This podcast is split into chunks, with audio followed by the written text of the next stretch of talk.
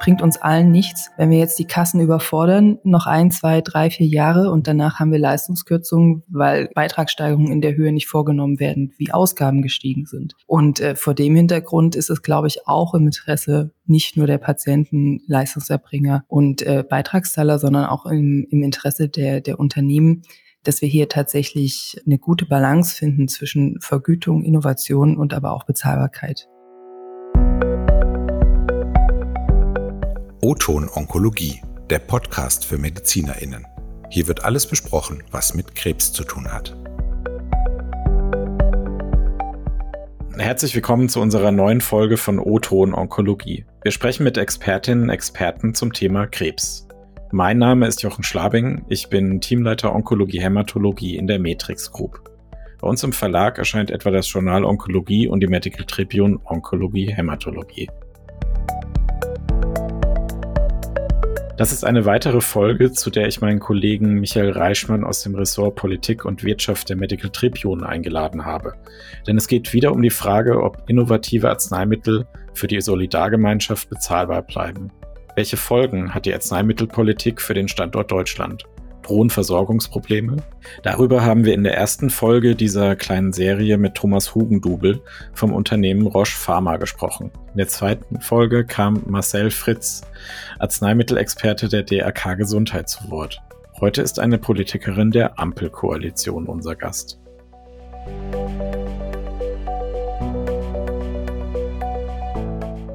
So ist es, Jochen.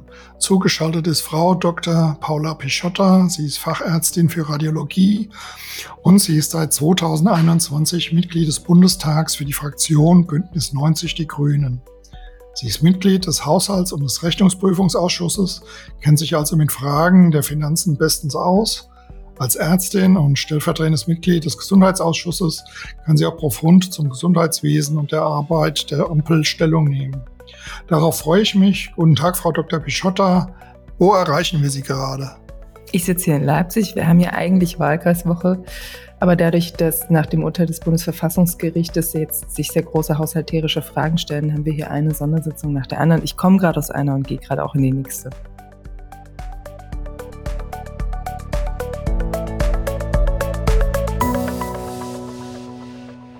Auch von meiner Seite, Frau Dr. Pichotte, herzlich willkommen bei uns im Podcast. Momentan ist nur von schlechter Stimmung zu hören und zu lesen. Praxisteams, Apotheken, Krankenhausträger, sie alle rufen nach mehr Unterstützung, also finanzieller Unterstützung und kritisieren die Pläne des Bundesgesundheitsministers. Und die Pharmaindustrie fühlt sich von der Ampel auch nicht gut behandelt. Machen Sie sich Sorgen um die flächendeckende Versorgung der Menschen durch Ärztinnen und Apotheken? Hm, ich glaube, ich mache mir anders Sorgen als vielleicht äh, die Verbändevertreter, die Sie gerade ähm, angesprochen haben. Also wenn man vielleicht mal ganz kurz nochmal zurückschauen kann. Das Spannende war ja, dass in Deutschland Gesundheitspolitik eher sowas war für wirklich Interessierte und in der allgemeinen Öffentlichkeit nicht so eine große Rolle gespielt hat, bis Corona kam. Und dann natürlich in der Corona-Pandemie gesundheitspolitische Entscheidungen und ihre Konsequenzen für die Gesamtbevölkerung sehr viel sichtbarer wurden und aber auch bei den Beschäftigten im Gesundheitswesen und den Leistungserbringern ganz neue Erwartungen und auch eine neue Sichtbarkeit geschaffen haben. Und ich glaube, dass, dass man die vielen Versprechen, die damals Politik gemacht hat, und da war ich ja noch nicht Teil des Bundestages, sondern ich war Teil der Leistungserbringer im Gesundheitswesen und in der Klinik beschäftigt, diese großen Versprechungen, die man da gemacht hat und diese große Wertschätzung, die man ausgesprochen hat, da war ja immer die Frage, wie man das nach der Corona-Pandemie dann tatsächlich würde einlösen können. Und die Erwartungshaltung war riesig. Und aus meiner Sicht, also es gab ja damals auch Diskussionen, wer will jetzt das Bundesgesundheitsministerium haben. Aus meiner Sicht habe ich damals gesagt, es wird fast unmöglich sein, diese Erwartungshaltungen, die in den Corona-Jahren hier im Gesundheitswesen geschaffen wurden, denen gerecht zu werden. Und es wird erst recht schwer angesichts der gesamthaushalterischen Lage, dass man natürlich jetzt mit einer Wirtschaft, die nicht sofort anspringt wegen des Ukraine-Kriegs und auch wegen äh, vielen, vielen anderen Notwendigkeiten, wo der Bund jetzt viel stärker in die Verantwortung gehen muss, das nochmal doppelt schwierig wird. Und es ist ein Stück weit ja auch so gekommen. Und der Bundesgesundheitsminister, ich muss, muss jetzt nicht der größte Fan von Karl Lauterbach sein, um zuzugeben, dass er in einer relativ schwierigen Situation ist, weil Jahre, wenn nicht jahrzehntelange Reformvorhaben, die eigentlich hätten durchgeführt werden müssen, von Krankenhausreform bis äh, zu einer solideren, nachhaltigeren Aufstellung der Sozialversicherungssysteme einfach nicht angegangen wurden weil im Gesundheitswesen natürlich aufgrund der besonders großen Akteursvielfalt wir natürlich auch besonders viele Vetospieler haben, gesundheitspolitisch, und damit äh, die Wahrscheinlichkeit für Reform von vornherein äh, deutlich niedriger ist. Und jetzt, wo quasi der große Erwartungsdruck im Gesundheitswesen zusammenkommt mit großen finanziellen Drücken zu neuen Lösungswegen zu kommen und gleichzeitig natürlich auch demografischer Wandel insgesamt die, die geostrategischen Veränderungen weltweit, die natürlich auch Auswirkungen auf die Medizin- und Gesundheitsindustrie haben. Jetzt, wo das alles zusammenkommt, plus Fachkräftemangel, ist auf einmal der Druck groß genug, um tatsächlich diese Reformen jetzt anzugehen, weil sie jetzt angegangen werden müssen. Da kann man schon auch ein Stück was Positives äh, drin sehen. Und ich glaube tatsächlich, äh, dass, äh, dass die Versorgung gesichert wird, äh, wenn wir jetzt es schaffen, das deutsche Gesundheitswesen endlich zu reformieren, und zwar grundlegend. Und da geht es um Krankenhausreform, da geht es auch um die deutlich effizientere und digitalisiertere Gestaltung des ambulanten Sektors, da geht es um ambulant vor stationär. Und äh, da geht es auch um eine nachhaltige Ausgaben- und Einnahmenentwicklung in den Versicherungssystemen. Sie greifen mit Ihren Antworten schon einigen Fragen voraus, die wir auch auf unserem Zettel haben. Dieser Podcast dreht sich aber vor allem um das Thema Arzneimittel und ein momentan akutes, ja wiedergekehrtes Problem sind die Lieferengpässe. Sie machen zumindest, äh, wenn es schon kein also man noch nicht von einem Versorgungsengpass sprechen muss, aber sie machen mehr Aufwand in Praxen, Kliniken und Apotheken und der von Ihnen zitierte Gesundheitsminister Professor Lauterbach hat ja selbst gesagt, hier wurde mit der Ökonomisierung übertrieben. Damit hat er die Generika-Rabatte gemeint und deren Folgen.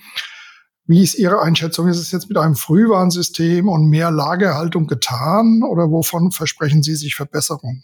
Ich glaube, ohne Ihnen zu nahe treten zu wollen, dass das ja so ein bisschen die Debatte von vor einem Jahr ist, die jetzt hier mehr oder weniger zusammengefasst äh, wurde und sich seitdem ja doch einiges verändert hat. Also ich würde den Satz mit der Ökonomisierung von Karl Lauterbach so nicht eins zu eins unterschreiben.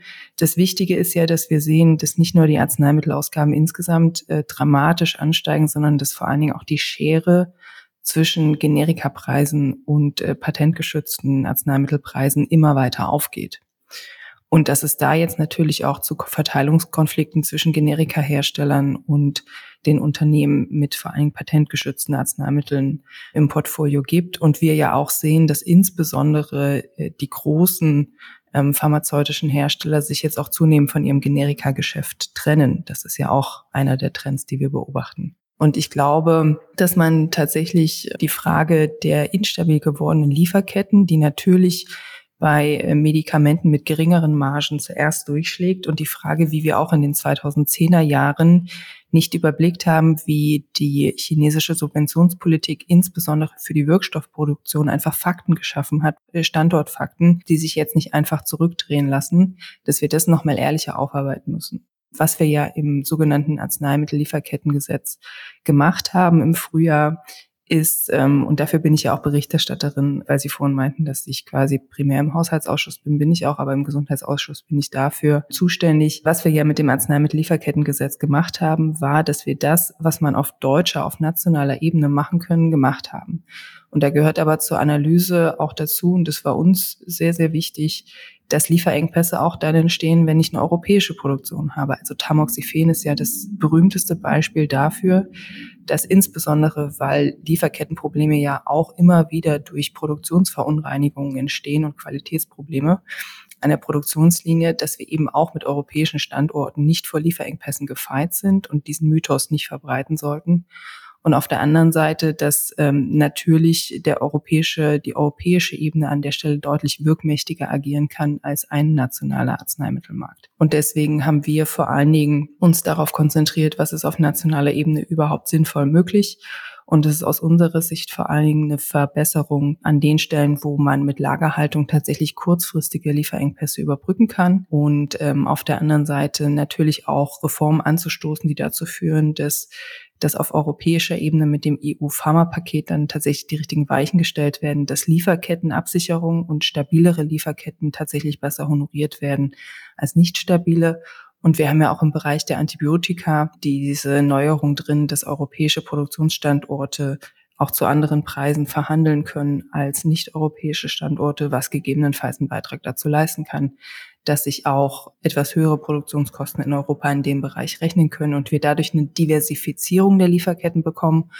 Und eine Diversifizierung von Lieferketten bedeutet in der aktuellen geopolitischen Situation eine Stabilisierung von Lieferketten im Regelfall. Okay, dann äh, schließen wir das Thema äh, Lieferketten mal ab. Auch wenn Sie sagen, es ist ein altes Thema, es bleibt, glaube ich, noch auf der Tagesordnung und wird vielleicht auch jeden Winter mal wieder wieder hochkochen oder wenn solche unguten Sachen wie mit äh, Tamoxifen Lieferengpass äh, geschehen, muss man wieder drüber diskutieren. Wir haben jetzt in dieser Miniserie versucht, alle drei Seiten zu beleuchten, also Gesundheitspolitik, Krankenkassen, ähm, Herstellerseite, auch immer in den einzelnen Folgen die jeweils Beteiligten auch mit Fragen von anderen Beteiligten konfrontiert sozusagen. Kommen wir mal zum Thema Nutzenbewertung. Und da habe ich nämlich gleich so ein, so ein Einspieler. Also die Nutzenbewertung ja, wird von Teilen der Pharmaindustrie heftig kritisiert, immer mal wieder. Es gibt auch einzelne Marktrücknahmen sogar. Oder man ist sich über die Bewertung von wissenschaftlichen Daten uneinig. Ich habe dazu mal einen Einspieler von einem Vertreter der Firma Jansen, den ich jetzt mal abspiele. Guten Tag, mein Name ist Jörn Sindern und ich leite beim forschenden Pharmaunternehmen Janssen in Neuss die für die Nutzenbewertung zuständige Abteilung. Aufgrund neuer Behandlungsmöglichkeiten sind wir heute in der Lage, für Krebserkrankte in besonderen Therapiesituationen und damit meine ich Situationen, in denen es keine oder derzeit nur wenig wirksame Optionen gibt, deutlich mehr tun können als noch vor einigen Jahren. Wir stellen aktuell am Beispiel unserer KT-Zellentherapie für Blutkrebspatienten mit multiplem Myelom fest, dass die besondere Therapiesituation in der Nutzenbewertung nicht berücksichtigt wird, da wissenschaftliche Evidenz entgegen der Ansicht der klinischen Experten keine Berücksichtigung findet. Uns treibt daher die Sorge um, ob und wie die Fortschritte in der Krebstherapie, die von Fachleuten zum Teil lange erwartet werden und durch Daten belegt sind, auch in Zukunft im Amnok abgebildet werden können. Wie können wir hier im Sinne der Betroffenen einen guten Weg einschlagen? Was möchten Sie hier antworten, Frau Dr. Pichotte? ist jetzt zuerst mal sehr ehrlich, dass sie einfach direkt den Industrievertreter einspielen.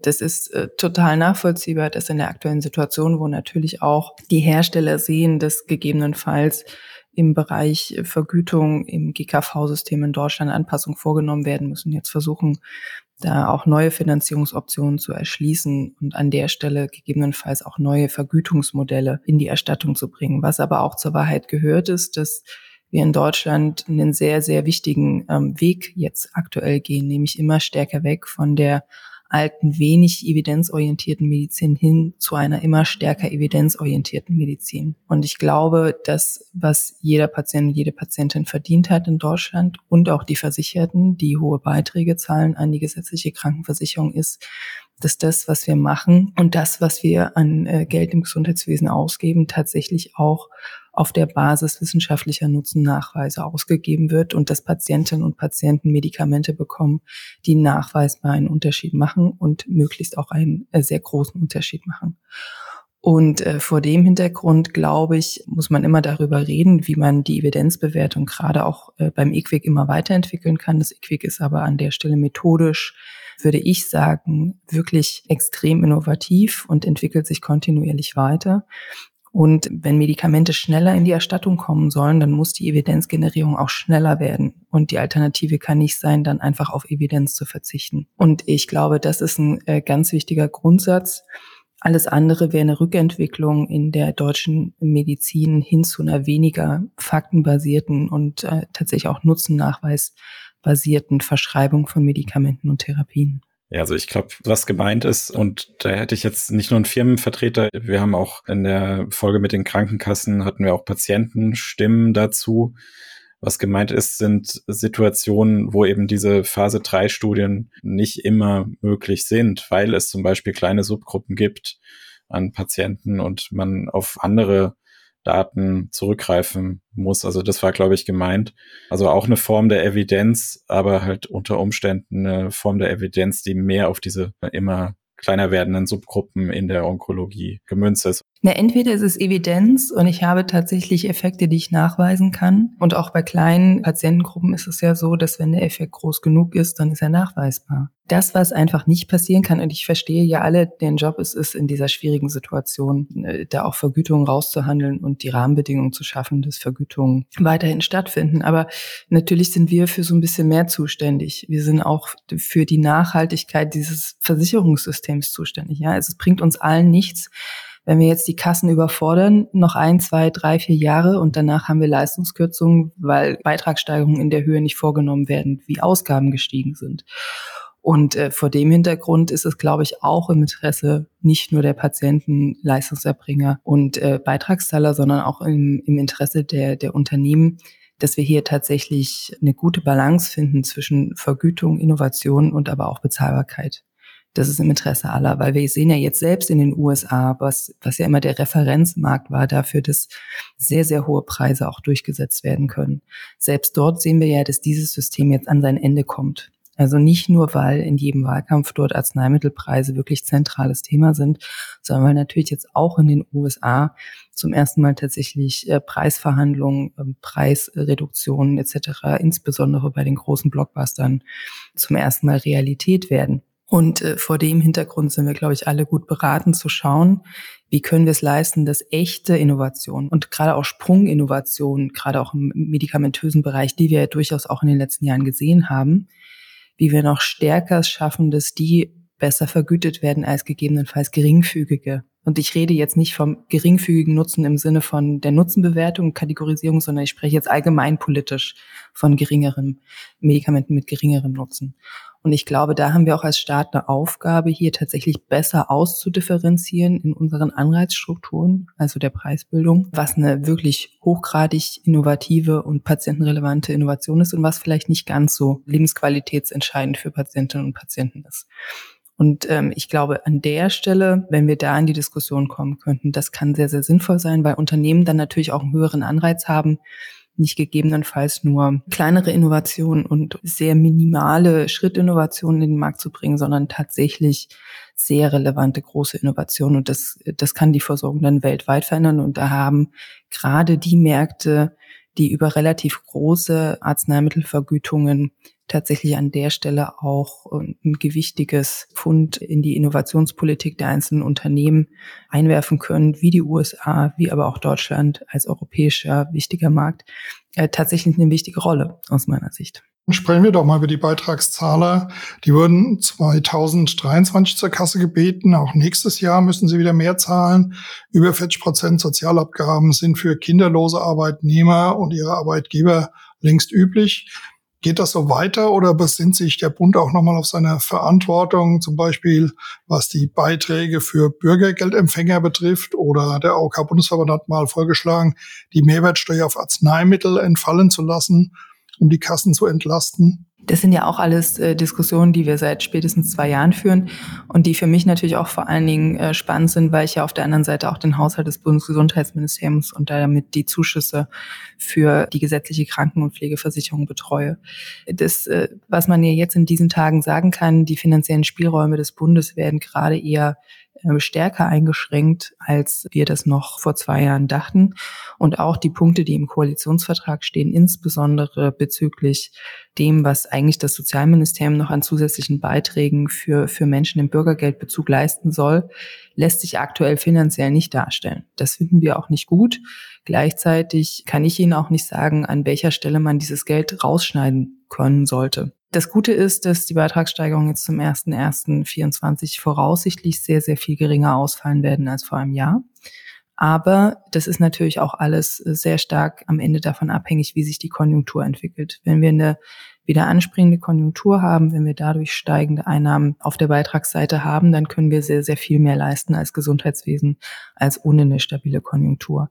Und deswegen ist am Ende alles, was wir gerade machen, um Deutschland wieder ein kräftiges Wachstum zu bescheren in den nächsten Jahren, insbesondere auch vor dem Hintergrund, dass gerade weltweit große Industriestaaten massive Investitionen und damit auch Wirtschaftswachstumspunkte generieren, von enormer Bedeutung auch für die Bezahlbarkeit in der gesetzlichen Krankenversicherung und damit auch für die Frage, ob man über sowas wie eine Mehrwertsteuersenkung für Arzneimittel überhaupt noch reden muss. Mehrwertsteuersenkung für Arzneimittel ist halt deswegen aus meiner Sicht eines der am wenigsten wahrscheinlichen ähm, Szenarien, weil damit ja auch Einnahmen für die Bundesländer wegbrechen würden zu relevanten Teilen und nicht nur für den Bund. Und ich mir nicht vorstellen kann, dass aktuell die Bundesländer dem ohne weiteres zustimmen würden. Der Bundesgesundheitsminister hat ja schon x-mal kategorisch ausgeschlossen, dass es zu Leistungseinschränkungen kommt. Ist das in der jetzigen Situation noch so aufrechtzuerhalten? Ich habe aktuell keinen Grund dafür, das Gegenteil anzunehmen, aber ich habe ja vorhin schon angerissen, dass dafür natürlich auch alle Beteiligten eine Verantwortung tragen, dass tatsächlich die Einnahmen- und Ausgabenentwicklung im Bereich gesetzliche Krankenversicherung nachhaltig ausgestaltet wird.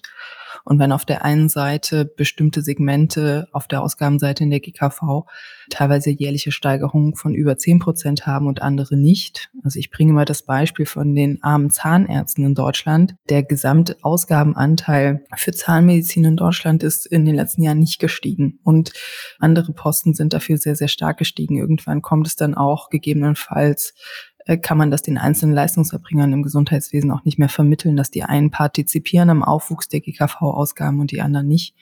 Und ich glaube, auch über solche Punkte müssen wir dann nochmal in aller Ruhe, aber auch großer Fairness reden. Ja gut, aber bei den Zahnärzten ist ja elegant gelöst worden durch den Eigenanteil, den die Versicherten schultern müssen. Der ist dann gewachsen. Der kommt natürlich in ihrer Statistik zu den Kassenausgaben nicht bei rüber. Der Vertreter der DRK Gesundheit hat aufgebracht, dass eigentlich jedes Jahr wieder Maßnahmen ergriffen werden, um kurzfristig irgendwas zu reparieren. Das heißt, es, gibt keine Verlässlichkeit und es gibt vor allem keine Nachhaltigkeit. Also es wird immer wieder mal an der einen Schraube oder an der anderen Schraube gedreht, aber es ist sozusagen keine nachhaltige Finanzierung sichergestellt worden in den letzten Jahren. Zudem beklagt er auch über das GKV Finanzstabilisierungsgesetz, dass, was jetzt gerade die Bewertung bei Arzneimitteln betrifft, es sehr komplex geworden ist. Das betrifft die Ärzte genauso wie die Krankenkassen. Also die Komplexität des Systems ist so stark geworden, dass es auch die Akteure eigentlich überfordert. Und auch da wäre sein Wunsch, seine Forderung, ob man nicht mit einfacheren, aber wirksamen Mitteln ja sozusagen mehr Verlässlichkeit in das System reinbringt. Also ich nehme an, er denkt an bestimmte Kataloge für Verordnungen oder an bestimmte äh, Erstattungsgrenzen, die festgelegt werden. Also einfache Instrumente. Einfacher und wirksamer haben, glaube ich, wenig Menschen im Deutschen Bundestag ein Problem mit. Das Problem ist, dass es ja nicht, nicht nur bei uns liegt, sondern gerade auch in der Selbstverwaltung. Ne? Und dann, also wir könnten jetzt stundenlang über die Probleme auch der Selbstverwaltung reden. Aber ich glaube, der Punkt ist ja, dass, und ich habe das vorhin versucht anzudeuten, mit der großen Akteursvielfalt im Gesundheitswesen, finden Sie mal was, was sieben, acht verschiedene große Akteure im Gesundheitswesen zufrieden macht und alles einfacher, bezahlbarer und nachhaltiger. Also wenn wir hier in diesem Podcast die Lösungen dafür entwickeln, ähm, hat da, glaube ich, niemand was dagegen. Aber es ist halt einfach sehr, sehr kompliziert in dieser aktuellen Gesamtsituation. Und weltweit ähm, versuchen Gesundheitssysteme ja gerade sich anzupassen. Also egal, ob wir in die USA schauen, ob wir nach Japan schauen, überall massive Diskussionen darüber, gerade in den auch demografisch fortgeschrittenen Gesellschaften, wie Gesundheitsversorgung finanziert werden kann, ohne dass Wirtschaftskraft dadurch drastisch äh, reduziert wird. Und ich glaube, da sind wir auch gut beraten, noch stärker als bislang über die nationalen Tellerränder hinauszuschauen, bei dem Versuch zu sehen, was funktioniert und was funktioniert eben nicht. Und äh, ich glaube zum Beispiel, dass Diskussionen wie, wie aktuell in Japan die Zuzahlung massiv zu erhöhen für Versicherte, dass das gegebenenfalls das wäre, was in Deutschland in dieser Form einfach nicht mehrheitsfähig wäre. Also ich finde es auch sehr gut begründbar, warum man diesen Weg nicht geht. Aber deswegen aus meiner Sicht, und ich komme ja auch selber aus dem System, ich arbeite auch noch immer ein paar Tage im Monat im Gesundheitswesen, wir haben enorme Potenziale, wenn es darum geht, einfach effizienter zu werden. Wir machen sehr viel doppelt, dreifach oder machen Dinge, die gesundheitlich keinen Nutzen bringen. Und da haben wir in diesem deutschen Gesundheitswesen noch sehr, sehr viele Potenziale, es einfach effizienter zu machen. Und jeder, der dabei hilft, es effizienter zu machen und äh, hilft dabei auch, es nachhaltiger zu finanzieren, und damit auch abzusichern, dass nicht nur Patientinnen und Patienten gut versorgt werden können, dass Arbeitsbedingungen im Gesundheitswesen für die weniger werdenden Beschäftigten besser werden, sondern der hilft auch dabei, letztendlich seine eigene Geschäftsgrundlage zu erhalten, indem er nämlich äh, dazu beiträgt, dass das Gesundheitswesen weiter stabil finanziert bleibt. Wir kommen jetzt mal zum Ende des Podcasts. Also Frau Dr. Pichotta muss zurück in die Sitzung zum Thema Haushalt, was ja momentan sehr virulent ist. Wir sind jetzt mit der schlechten Stimmung eingestiegen. Wir hätten noch sehr viel weitere Fragen stellen können an Sie, Frau Dr. Pichotta. Zum Abschluss vielleicht ein positiver Ausblick für die Hörerinnen und Hörer. Was wird die Ampel noch nachhaltig Gutes für das Gesundheitswesen tun, als meine letzte Frage? Also ich glaube, das, was mich persönlich jetzt, also ich möchte jetzt nicht übertreiben und, und sagen, das macht mich euphorisch, aber das, was ich als jemand, der ja auch irgendwie an klinischen Studien beteiligt war und gesehen hat, wie das an unterschiedlichen Kliniken mit unterschiedlichen Ethikkommissionen auch sehr unterschiedlich funktioniert oder nicht, wenn, wenn wir es jetzt tatsächlich schaffen, diese Bundesethikkommission zu etablieren, wenn wir tatsächlich diese großen Unterschiede in der Bewertung der Zulässigkeit von klinischen Studien zwischen den einzelnen Bundesländern durch die verschiedenen Ethikkommissionen, wenn wir das endlich aufgelöst bekommen, wenn wir auch tatsächlich das Bundesamt für Strahlenschutz besser in die Prozesse integriert bekommen, damit es eben nicht mehr der große Bremser ist, als dass wir es bislang erlebt haben, dann ist das, glaube ich, gerade für die Frage, wie viele klinische Studien können in Deutschland durchgeführt werden und auch in welchem Volumen entscheidend. Und ich glaube auf der anderen Seite, dass auch extrem gut wird, dass jetzt einfach dadurch, dass der Druck so groß ist und dass auch die Beschäftigten im Gesundheitswesen das einfordern, dass wir durch die Digitalisierung dann nochmal deutlich besser werden.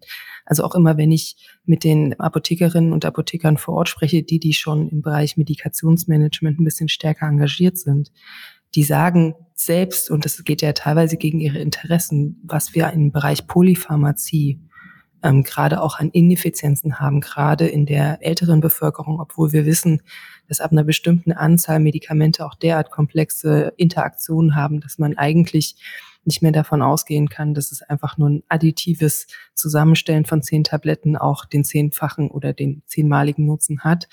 In diesen Bereichen haben wir unglaublich große Potenziale. Und deswegen, also ich verstehe alle, die sich jetzt Sorgen machen um die Bezahlbarkeit, um die Frage, ob innovative Therapien erstattbar bleiben und so weiter. Und ich würde sagen, sie bleiben erstattungsfähig und das Gesundheitswesen bleibt stabil und eine gute Versorgungsstruktur für die Menschen in diesem Land, wenn wir es schaffen, es effizienter zu machen.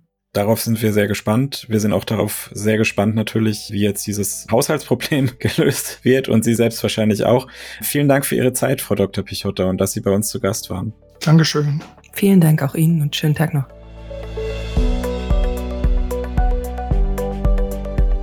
Damit kommen wir nun zum Ende dieser Aufnahme. Das war der dritte und letzte Teil unserer Miniserie zum Thema Bleiben innovative Arzneimittel in der Onkologie bezahlbar?